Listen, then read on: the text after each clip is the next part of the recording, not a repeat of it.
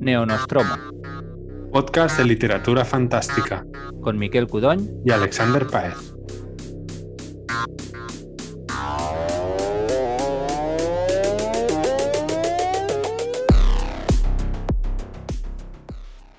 Bienvenidos al Neonostromo 49, el programa número 49 y el inicio de la tercera temporada del Neonostromo, del podcast Neonostromo. Eh, en este inicio de tercera temporada, eh, Miquel y yo hemos decidido reinventarnos de una manera asombrosa, increíble. Es básicamente cambiar un pelín el formato porque, bueno, no nos gusta tampoco estancarnos, pero tampoco nos gusta salir de nuestra zona de confort. Así que el cambio tampoco es que vaya a ser una gran cosa, pero bueno, básicamente hemos decidido mantener los debates, ¿verdad, Miquel? Sí. Dejar eh, los editoriales para esos debates, por lo tanto ya no entraremos en los programas con, con los susodichos editoriales. Y en vez de reseñar reseñas sólidas tal cual, cada uno hace su reseña, hace su discursito y ya está, pues hemos pensado en adoptar un formato más tertulio, porque Miquel y yo, cada vez que, que charlamos, hablamos de mil cosas diferentes y nos podríamos estar horas hablando, así que dijimos, ¿por qué no hacemos un podcast más dinámico y también, ¿por qué no decirlo?, más fácil de editar, en el cual es una, una tertulia un pelín menos eh, guionizada. Sí, un poco menos estructurada. Seguiremos hablando de un, proponiendo un libro cada uno al menos y, pero habrá más. Sí, porque a veces también es un, un, tema que ha salido muchas veces en conversación con, contigo, Miquel, que es, ostras, de este título no se hace una reseña, pero hay cosas de las cuales quiero hablar del, del libro, ¿no? Eh, y hay veces que, bueno, sí que puedes hacer una reseña, pero hay temas concretos de ese libro el cual quieres resaltar. Y a lo mejor ese, un, un, buen método para lograr ese formato es el modo tertulia, vaya. Pero sí, en, en la estructura sigue siendo un título cada uno, y ahí queda la cosa. Al final del podcast os recomendaremos eh, algunas cosillas, uno o dos títulos que estemos leyendo ahora mismo o que hayamos eh, terminado hace poco, así que quedaos hasta el final para, para, un par de recomendaciones. La filosofía del podcast sigue siendo un podcast que se, pueda, que se puede escuchar durante un trayecto al trabajo o durante un paseo, o sea, media horita, entre 20 y 40 minutitos cada capítulo, a no ser que sea... O mientras os ducháis, vaya. Dicho esto, vamos, vamos a ello. Cuando quieras. Bien, pues eh, voy a empezar yo. Voy a empezar con un título que me terminé hoy mismo, esta mañana, que se llama The Shadow of the Gods, de John Wayne, o Wine, no sé muy bien cómo se pronuncia, eh, que es un autor que no es desconocido para ti, Miquel, porque tú te has leído cuatro o cinco libros suyos, una saga de fantasía bastante larga que tiene. Yo es mi primer título suyo que, encuentro y voy a reconocer que me lo, he leído por la cubierta. Es yo soy un, cubierta victim. Cuando veo una cubierta chula me lanzo, no es lo que hay. Y la verdad es que he acertado. En este caso he acertado mucho y ahora luego explicaré por qué. Eh, pero bueno, hago una pequeña sinopsis para poder situar en con el libro. Recordad que el Miquel y yo reseñamos siempre sin spoilers. Pero bueno, para que os situéis en el libro, por si os interesa o no, básicamente es un, un libro de fantasía pseudo medieval ambientado en una especie de Escandinavia muy fantástica, es, es fantasía, eh, donde utiliza elementos vikingos ¿no? para construir su escenario, desde muchísimas palabrejas de nórdico antiguo hasta cosas inventadas. Y todo muy, eso, muy medieval, muy espada y escudo y el acero y no sé qué, muy, muy estilo Conan, muy old school en ese sentido. Eh, tenemos a tres personajes, a Orca, es con K, es, yo me he reído mucho, he hecho muchos chistes interiores con ese nombre, a Bark y a Elbar. Eh, estos tres personajes tienen cada uno su historia y bueno, va, va desarrollándose. Orca es una mujer ya de avanzada edad, pero adulta, con un hijo. Elbar eh, va buscando, eh, no, Bark va buscando venganza por una hermana muerta y no sé qué. Y eh, luego también tenemos a Elbar, ¿no? Bueno, cada uno tiene su trama, tramas muy, muy abercrombieras, muy grimdark, que si la venganza, que si el honor, que si la sangre, que si no sé qué. Y bueno, Wine se toma sus paginitas para construir la trama, el inicio, pero cuando arranca, arranca muy bien, ¿no? Esto sería un poco la trama. Eh, hay un montón de criaturas mitológicas. En general las resumen, las llaman a todas Vaesir, que vendría a ser como eso, criaturas fantásticas o criaturas mágicas y hay un poco de todo. Hay desde dragones hasta como pequeños trolls que, bueno, pequeños trolls y grandes trolls, hasta un gusano de humo, no sé, cosas raras, ¿no? Hay de todo. Y como digo, el, libro también tiene un puntito pseudo histórico. Pseudo porque no tiene nada de histórico, pero sí que, por ejemplo, eh, hace mucho hincapié en la esgrima. se nota que Wayne le gusta la esgrima y ha estudiado o se ha informado mucho sobre cómo es la esgrima vikinga o cómo luchaban los vikingos. Esta sería un poco la sinopsis. Em, a priori, dicho esto, ¿a ti te interesa o no? Así, a ver, a mí eh, sí, y en parte, en buena parte porque los que me leí suyos me gustaron mucho, ¿no? Yo los que me leí, no, no voy ahora a hacer reseña, ¿eh? pero era una serie de cuatro libros que eran cuatro tochacos. los leí como lector editorial, eh, pero la cosa no se materializó por X razones, aunque el informe editorial que hice era muy bueno, muy bueno. El informe no sé si era bueno o no, pero muy positivo en cualquier caso. Y, y era lo que dices tú, fantasía old school, fantasía épica, muy, muy, muy, muy, muy familiar, pero muy bien hecho que te atrapaba. O sea, como fantasía comercial eh, entretenida y, con buena factura, yo creo que era un libro que, que, era una serie de libros que estaba muy bien. La saga que yo había leído se llama The Faithful and the Fallen, ¿no? Los fieles y los caídos. Sí, que tienen nombres como Valor, Malicia, no sé qué, los títulos, ¿no? Mm. Sí, si traduzco los libros, malicia, ruina, ira y valor, exactamente. Y cada uno pues se centra un poquito en ese valor, ¿no? Pero básicamente es fantasía épica de las de hay un, un overlord que ha sido eliminado de la humanidad y amenaza con volver y hay un elegido. Ah, no, no, no, esto no tiene nada que ver. ¿eh? En este sentido, no es tan épica, yo diría que esto es mucho más fantasía oscura o incluso heroica eh, con, con pinzas. Yo diría que es fantasía oscura, fantasía grimdark porque son personajes que son personas completamente normales, con situaciones muy extremas. Por ejemplo, a Orca, y esto es un pelín spoiler, pero es en el inicio de su trama, eh, se, secuestran a su hijo y ella tiene que ir a, rescatarlo cuando ella ya hizo una promesa de que no iba a luchar nunca más, ¿no? que no iba a coger las armas ni a matar a nadie más. Entonces se ve como un poco obligada a meterse en esta espiral de sangre. Es un poco ya una trama mucho más eh, tarantiniesca, incluso, ¿no? Yo, yo creo que el que yo leí era de, debía ser sus primeros libros y en ese sentido es muy terreno conocido. Y me imagino que aquí. Lo es, lo es. Y además, es, si te has leído La mejor venganza de Abercrombie, eh, usa muchísimos esquemas de ese libro. De hecho, yo con, con, Borja de Triperion comentaba, porque nos estuvimos leyendo este libro más o menos a la vez, y le dijo, es que parece un Abercrombie sin la parte política. Eh, y es verdad que Abercrombie sí que le da un girito al género, ¿no? Y, John White no tiene ninguna intención. El... De hecho, este es uno de los primeros puntos que quería comentar sobre el libro, que me ha parecido muy interesante, que es ese libro que sabe a lo que va, hace poco, pero lo poco que hace lo hace muy bien. Y John Wayne va a presentarte hostias, batallas de vikingos muy sangrientas y personajes eh, con, con, trifulcas internas muy desarrolladas. Y punto, no hay más. Es que eso es, lo que, eso es de lo que va el libro. Claro. Yo lo decías antes si me interesaría, sí, lo que pasa es que es un tipo de libro, yo me lo leí por obligación y lo disfruté, por iniciativa propia, a lo mejor me daría pereza leer una cosa que me fuera que me resultara tan familiar, a no ser que tú me digas, no, no, Miquel, léetelo porque te va a encantar. Pero, la cosa es, te, lo pasabas bien leyendo aventurillas de Conan, te lo, te, lo, pasabas bien leyendo dragonadas, te lo pasabas bien leyendo personajes yendo de aquí para allá, eh, encontrándose a diferente gente y a diferentes bichos, es que no hay más. Claro, hace, hace 30 años sí o hace 25. Claro, pero de vez en cuando también apetece algo así. Al fin, claro, la cosa es que si dicho así queda un pelín simplón o un pelín ramplón. La cosa es que es que está muy, muy, muy bien escrito. Mm. Em, a, nivel de estilo, eh, sí, pero ya no solo eso, sino cómo construye las escenas. El, pulso del ritmo es brutal y la construcción de personajes. Eso me parece eh, muy difícil sobre todo en una novela en la cual se van a dar de hostias todos, cómo consigue que cada personaje tenga su propio, sus propias motivaciones para luchar, porque al fin y al cabo no todo el mundo tiene por qué abocarse a la violencia y hacer cosas.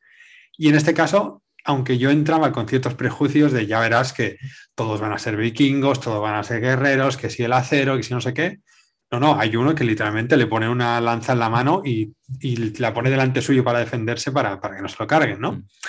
Eh, está muy bien hecho. Eso, y a mí me gusta leer personajes. Entonces, la cosa es que es un libro, eh, y esto se ha comentado mucho con mucha crítica hacia ciertas novelas de ciencia ficción que han salido ahora hace poco, hace poco, hace cinco años, que es un libro más de personajes que de trama. Aunque tiene trama, es una trama muy simplilla. Pero los personajes, es que te quedas por ellos. Les pillas cariño, les pillas, ¿sabes? Quieres saber qué les pasa. Y eso en una novela de tan larga es súper importante. Por eso muchas novelas de fantasía que son un personaje prototípico, muy plano, muy qué pesado, te da igual. Pero en este caso, pues, Didi. Entiendo que es una saga, ¿no? También, o sea, que es el primer libro de una serie. Creo que él ha dicho en alguna entrevista que va a ser una trilogía. Vale. Creo. Eh, saga es seguro, o sea, tres. Pero no te, deja tirado o no, porque el que yo decía se acababa el primer libro y te dejaba con los dientes largos. Te deja bastante tirado, sí. Te deja tirado, o sea, cierras las tramas principales, que es una cosa importante, ¿no? Cuando haces una saga, cierra el arco, tío, no seas cabrón, cierra el arco y luego empieza otro, ¿no? Eh, cierra el arco, pero a ver, es que acaba con un cliffhanger brutal. Es muy Abercrombie eso también, que acababa con unos cliffhangers que te dejaban loco. Eh, no sé si los, que estáis escuchando podcast habéis leído mucho Abercrombie, pero bueno, te dejaba colgadísimo. Luego hay una cosa que me ha gustado mucho del libro, Miquel, que es que eh, bebe un montón de la pop culture, o sea, de, perdón, de cultura pop, me sale, perdón por decirlo en inglés. Por ejemplo, tiene escenas que son calcadas, a, bueno, calcadas entre comillas, del Guerrero número 13, la película aquella con Antonio Banderas y los vikingarros aquellos. La escena del, no sé si habéis visto la peli, pero hay una escena que están todos en un, comedor haciendo ver que duermen y luego luchan en, círculo. Eh, lo del poema, lo de aquí que veo a mi hermano, a mi hermana, a mi padre, a mis ancestros, no sé qué, que son literalmente, sea, las ha cogido de la peli y los ha metido en su libro.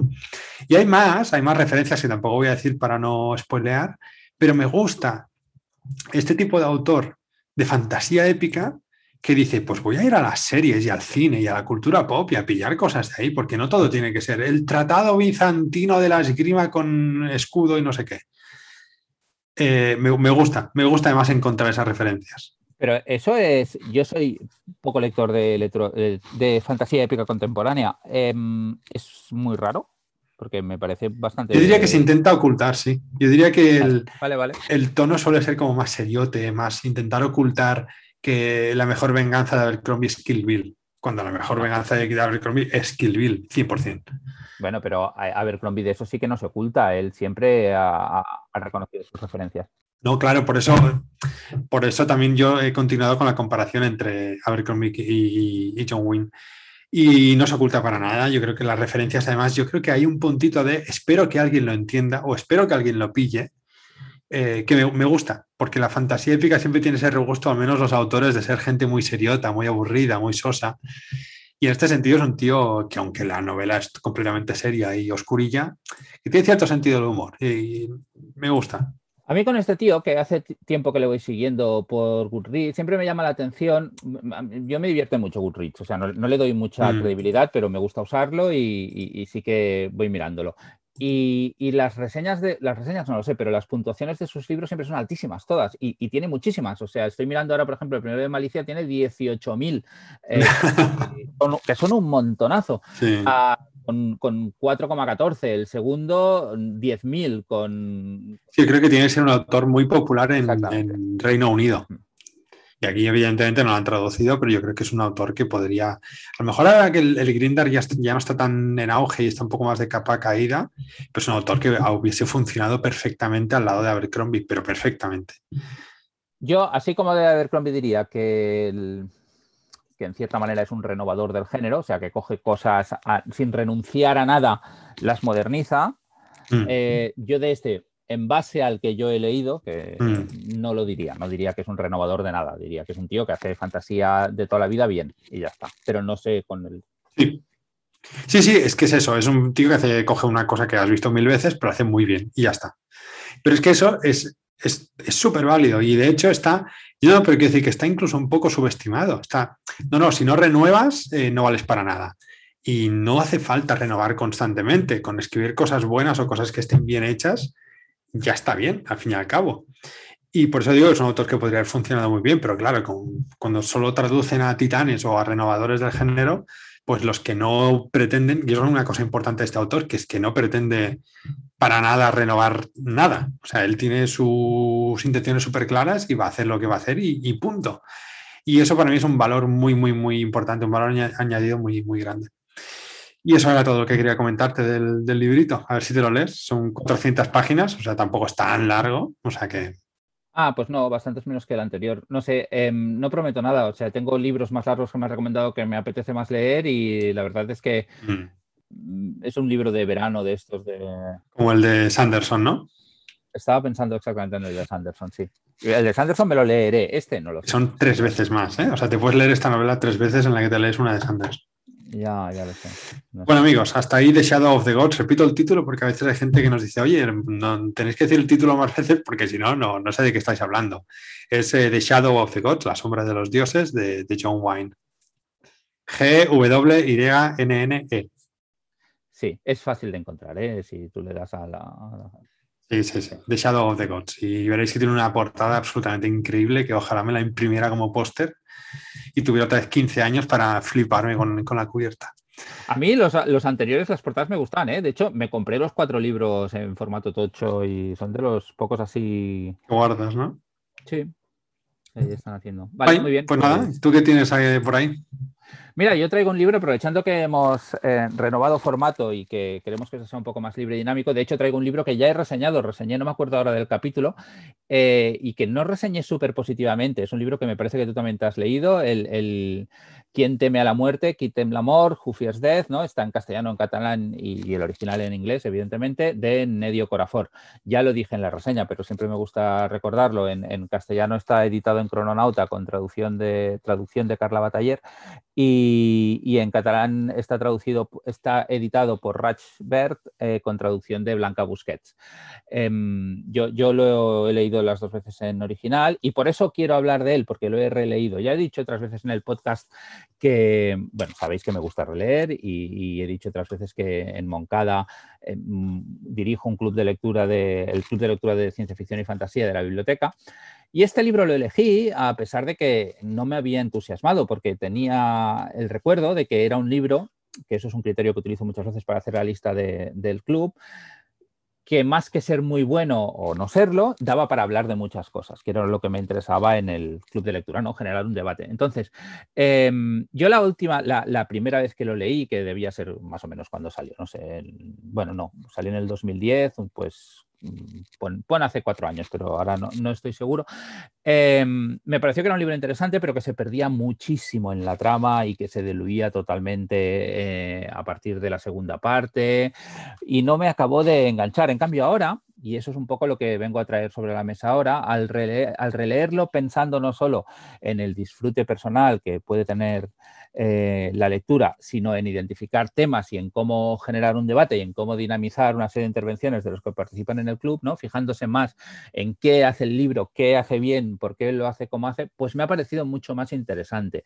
No reniego de la reseña que hice anteriormente, o sea, yo allí señalé lo que a mí me parecían una serie de limitaciones que tenían que ver sobre todo con la trama y con la gestión de algunos personajes que sigo percibiendo así, creo que es un libro mm. problemático, pero al mismo tiempo creo que es un libro que hace cosas que no se han hecho de esta manera antes, ¿no? O sea, que utiliza la fantasía, que no la ciencia ficción, para tratar temas de actualidad como pueden ser, pues, eh, pues el racismo, ah, el libro se refiere a la mutilación genital, pero eso es el detalle, ¿no? En, más general es las cosas que estamos dispuestos a hacer para que nos acepten, eh, determinados tipos de violencia y de prejuicio. Todo esto que, son de actualidad, perdón que te corté, pero que son de actualidad, pero que han sido de actualidad bueno, desde hace ya bastantes años y seguirán siéndolo durante muchos otros, ¿no? Obviamente, obviamente. No, no digo. Sí, dime. No, digo, tengo la impresión, a ver qué, opinas tú, y es más una pregunta ¿eh? que, una afirmación, que este libro tiene más potencial o tiene más valor como generador de debates y de discusiones que como libro individual, como, como obra individual de, de, literatura. Porque a mí como libro no, la verdad es que se me hizo muy pesado, yo no, es un libro que no, recomendaría, pero en casos concretos como un club de lectura o como lo que estamos haciendo en la tertulia, creo que da a abrir temas o hablar de temas que expone muy bien, ¿no? No sé si estás de acuerdo con esto. Estoy de acuerdo, aunque yo creo que sí que tiene valor literario. Creo que el libro a nivel... No digo que no tenga, ¿eh? no digo que no tenga nada. digo que tiene más como generador de debates que como obra independiente o individual. A mí me parece una buena novela por original y por diferente y porque la propia Ocorafor, ¿no? Aquí ahora no, no no, voy a entrar mucho en el argumento, pero mm, ya, ya, ya, hablé de él en el otro podcast, pero la gente no tiene por qué haber escuchado todos. Es un libro de una autora que se llama Nedio Corafor, que es afroamericana.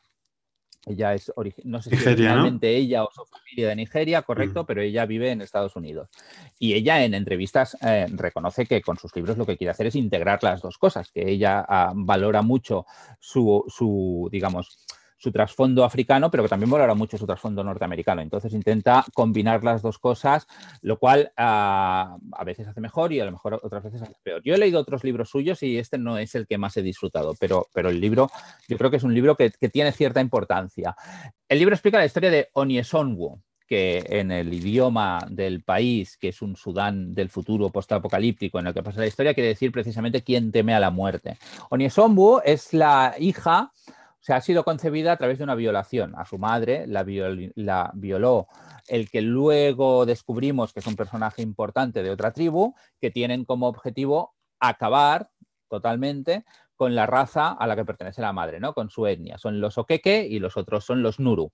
Entonces, utilizan la violación como arma, como arma para desmoralizar al enemigo, para dejarlos embarazados, para ah, un poquito acabar con ellos a nivel cultural. ¿no? Entonces, tradicionalmente, en la sociedad del libro, los Okeke, la raza de la madre de Onisonwu, son esclavos de los Nuru, aunque algunos se han ido del país dentro del mismo continente y viven solos, ¿no? O sea, viven, viven con su propia cultura. Pero hay un conflicto permanente entre los dos.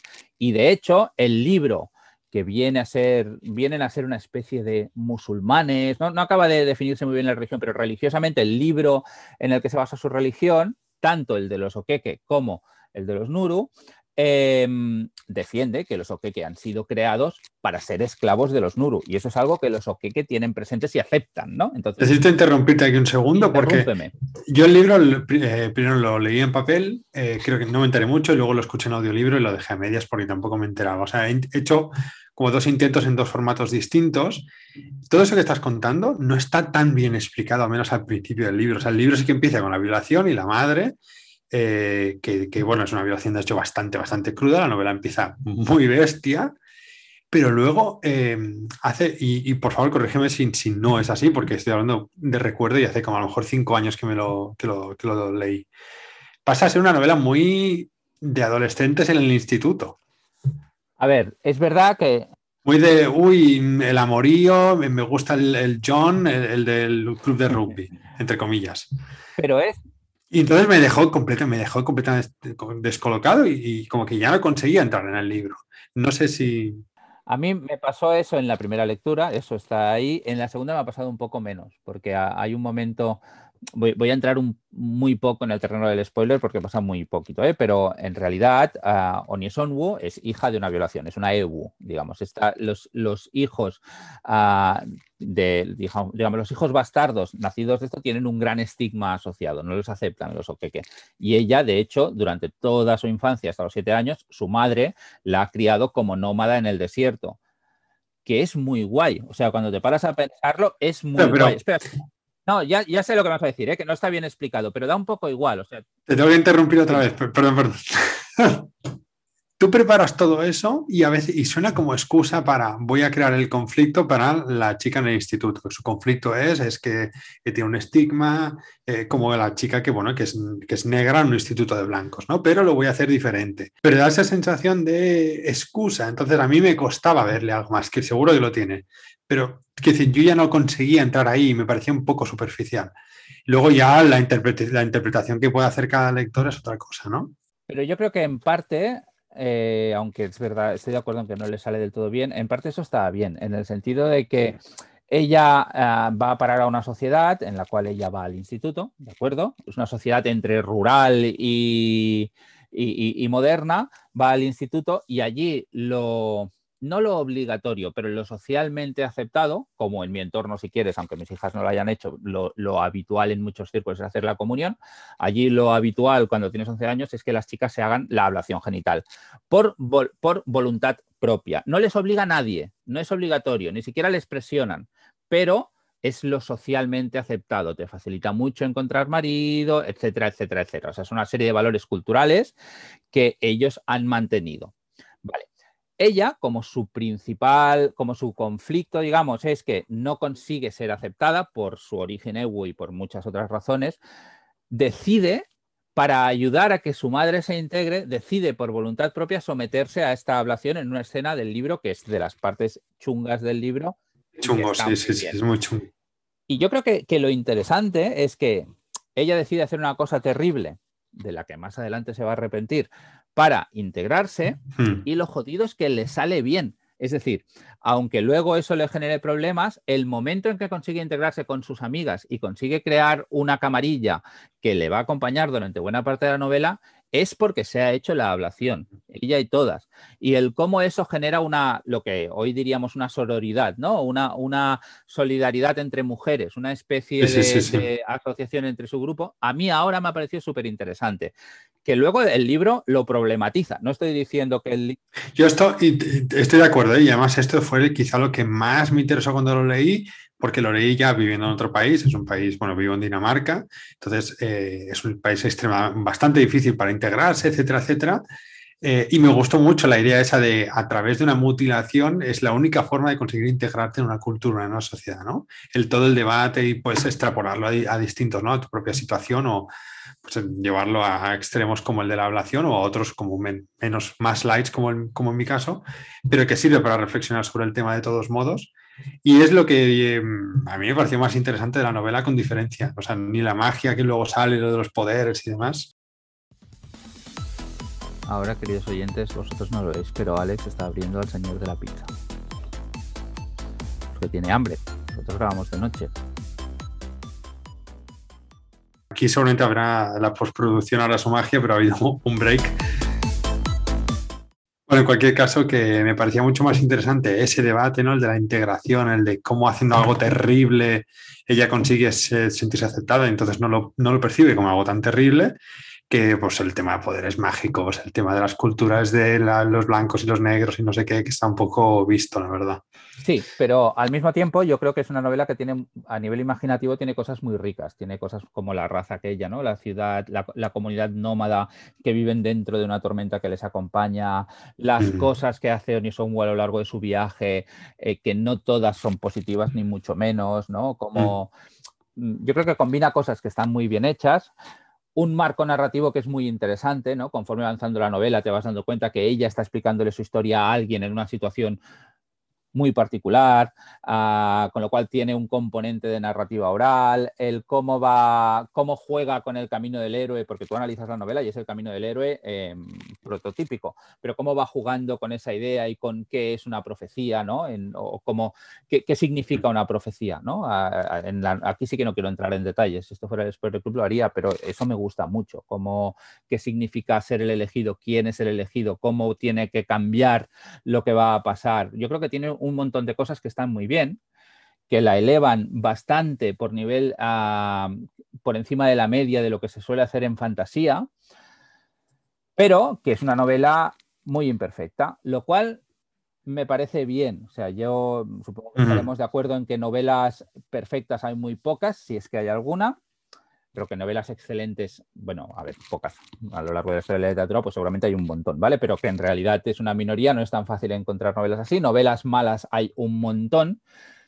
Y esta no es ni siquiera una novela mediocre. Yo creo que esta es una novela problemática, interesante. Y a veces me aporta más leyendo una novela de estas que a lo mejor una mejor, no lo sé. O sea, que sí que es verdad que, que disfruto más, digamos, sacando temas, intentando analizarla, que de la lectura no es una novela en la que te olvides de todo y te metas en la historia y la disfrutes, como puede ser, por ejemplo, lo que tú has dicho antes, ¿no? O- o otras novelas en las que realmente dices, hostia, es que estoy súper metido en la historia. A mí en esta no me pasa. Creo que eh, hay momentos en los que tiene demasiados, eh, palos, demasiados palos en el aire, ¿no? Demasiados, demasiados platos girando y que eso eh, Mm. les- no les sale del todo bien. Creo que no acaba de gestionar bien el elenco de personajes y que podría haberlo simplificado mucho y ganado en fuerza. Creo que tiene problemas, pero creo que es una novela que si te gusta el género y te gusta la fantasía y te interesa qué se está haciendo con la lectura fantástica, es muy difícil ignorarla. O sea, creo que vale la pena echarle un vistazo y echarle dos incluso. Creo que es que, que una vez has porque en una primera lectura es probable, no lo sé, porque es una novela que ha sido muy bien recibida. Eso a lo mejor me ha pasado a mí y, mm. no a todo el mundo. Pero a mí en una primera novela, en una primera lectura, le vi más los problemas que las virtudes. Y aunque sigo viéndoselos, eh, las virtudes ahora pesan más de lo que pesaron en otro momento. Pero, pero también es verdad lo que digo, eh, que es una novela que, yo creo que ha sido, ha, sido un montón de premios, creo que sea o el Hugo o el Nebula o los dos, ahora no me acuerdo. Sí, sí, y, causó mucho, mucho impacto, se habló mucho de ella y...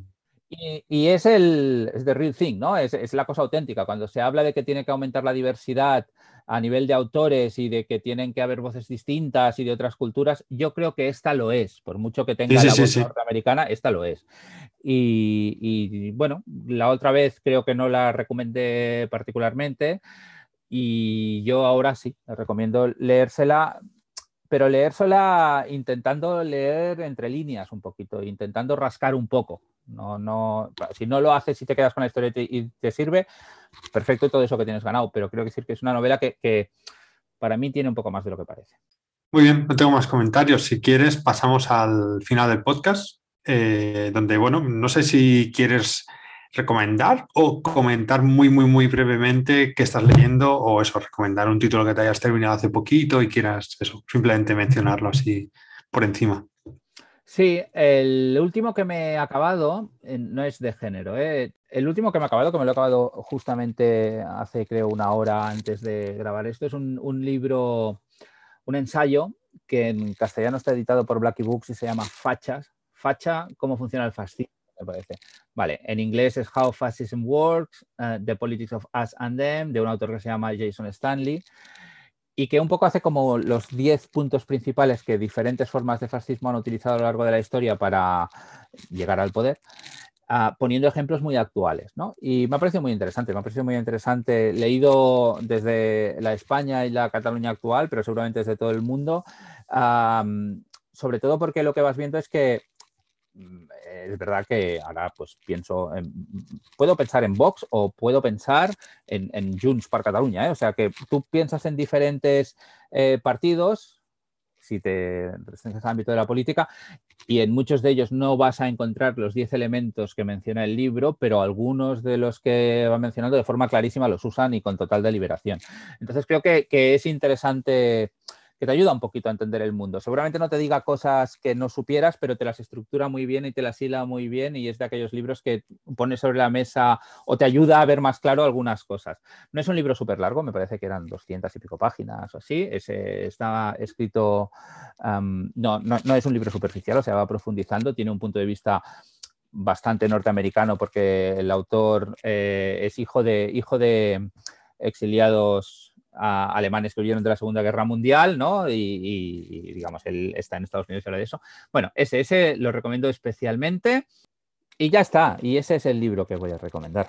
Genial, muy bien. Em, yo voy a ser un pelín más breve. Yo voy a recomendar uno que sé que no voy a reseñar nunca, pero creo que puede tener cierto interés para alguien, porque iba a recomendar Janowitz, pero lo, voy a reseñar en el siguiente programa. Así que el que voy a recomendar es The Midnight Library, o, la librería o la biblioteca, perdón, no la librería, la biblioteca de medianoche de Matt Haig.